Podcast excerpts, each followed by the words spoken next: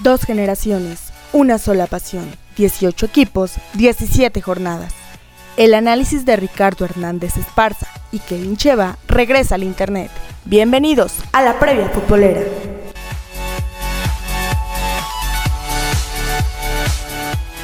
¿Qué tal amigos? Bienvenidos a una previa futbolera más, ahora de la jornada número 6 de este torneo de apertura 2021 o Grita México 2021 con esto de los nuevos nombres que se le están dando ahora a los torneos en el fútbol mexicano. Pues ya tenemos una jornada lista más, digo, después de la jornada tan intensa que tuvimos esta semana en menos de 7 días, 3 partidos de un mismo equipo, sí da de qué hablar, pero bueno, empezamos con los partidos, si les parece con el Mazatlán contra Tigres de este viernes a las 9 de la noche en el Estadio Kraken.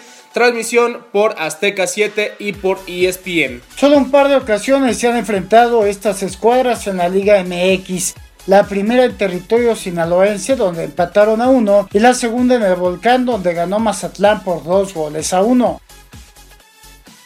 Siguiendo con los compromisos, bueno ya vamos a la jornada sabatina el 21 de agosto, Atlas recibiendo a los choriceros del Toluca a las 5 de la tarde en el Estadio Jalisco, transmisión únicamente por aficionados. De los últimos 10 encuentros que sostuvieron en casa de los rojinegros, Atlas ganó 3, empataron una vez y 6 ocasiones fue Toluca el que se apuntó la victoria.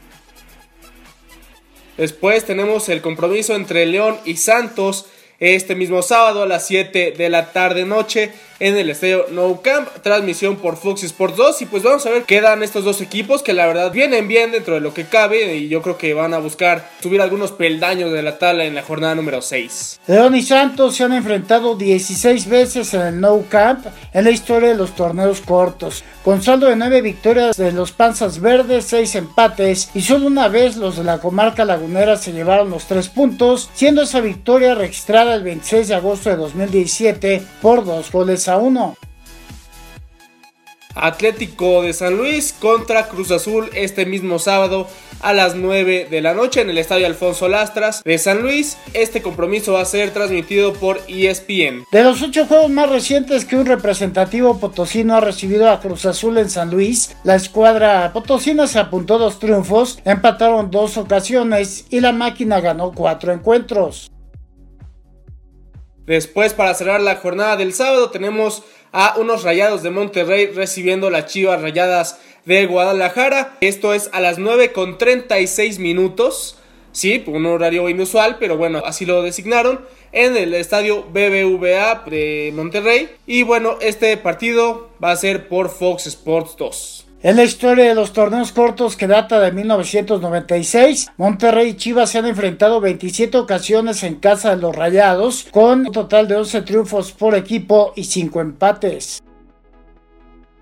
Después para comenzar el domingo tempranito al mediodía, Pumas que recibe a la franja, al Puebla de la franja, los Camoteros en el Estadio Olímpico Universitario de Ceú. Transmisión, amplias opciones por el canal de las estrellas, es decir, señal abierta por el canal de TUDN y por ESPN. Puebla no derrota a Pumas en el Estadio Olímpico México 68 de la Ciudad de México desde el 7 de mayo de 2017 cuando se impuso con gol de Paco Torres. Después de ese choque la franja se ha metido cuatro veces más a CEU con saldo de dos triunfos de la UNAM y dos empates. Después, América que recibe a los Cholos de Tijuana ese mismo domingo 22 de agosto a las 5 de la tarde en el Estadio Azteca. Transmisión por el Canal 5 y por TUDN. Y bueno, América va de super líder y los Cholos pues sí están en lo más bajo de la tabla. Así que, pues, no sería mala idea apostarle a los que gustan hacerlo al equipo de Cuapa. América y Cholos se han visto las caras 10 veces en casa de las Águilas, con saldo de 7 triunfos del cuadro azul crema, 2 empates y solo una victoria de Cholos, la cual quedó registrada el 25 de agosto de 2012 por la mínima diferencia. Todavía faltan dos compromisos del domingo. El primero es Necaxa contra FC Juárez, los Bravos de Juárez a las 7 de la tarde noche en el Estadio Victoria. Transmisión únicamente por TUDN. Desde la reaparición de un representativo de Ciudad Juárez en la Liga MX, Necaxa lo ha enfrentado en Aguascalientes dos veces, con saldo de un triunfo rojo y blanco y un empate. Y para cerrar esta jornada número 6 tenemos Querétaro contra Pachuca a las 9 de la noche el mismo domingo 22 de agosto en el estadio de la Corregidora. Va a ser transmitido por Imagen Televisión y por Fox Sports 2. Y hablando exclusivamente de choques de liga, Pachuca no derrota a Gallos Blancos en Querétaro desde el 31 de julio de 2015 por 3 goles a 1. Después de esa fecha, se han visto las caras en la Corregidora 5 veces más, con saldo de 4 victorias queretanas y un empate. Pues bueno, eh, ya nos estamos yendo. No sin antes recordarles que nos sigan en nuestras redes sociales. Facebook tenemos como de por Puebla, Twitter arroba de por Puebla RHE y arroba Cheva Kevin, el Instagram de por Puebla guion bajo oficial, nuestro canal de YouTube, revista de por Puebla y claro nuestro podcast de Spotify como la Prea Futbolera. No nos vamos sin antes recordarles que también el lunes tenemos compromiso de las franjitas, el Club Puebla Femenil, que bueno, visita en el Estadio Victoria a el Necaxa Femenil a las 5 de la tarde. Esperemos que den un muy buen resultado, que de visita se les ha complicado, pero esperemos que ahora por fin puedan traer unos puntitos a casa. Les agradecemos por acompañarnos y los esperamos la próxima semana para la jornada número 7 de este torneo Apertura 2021. Yo soy Kevin Cheva y me despido. Hasta luego.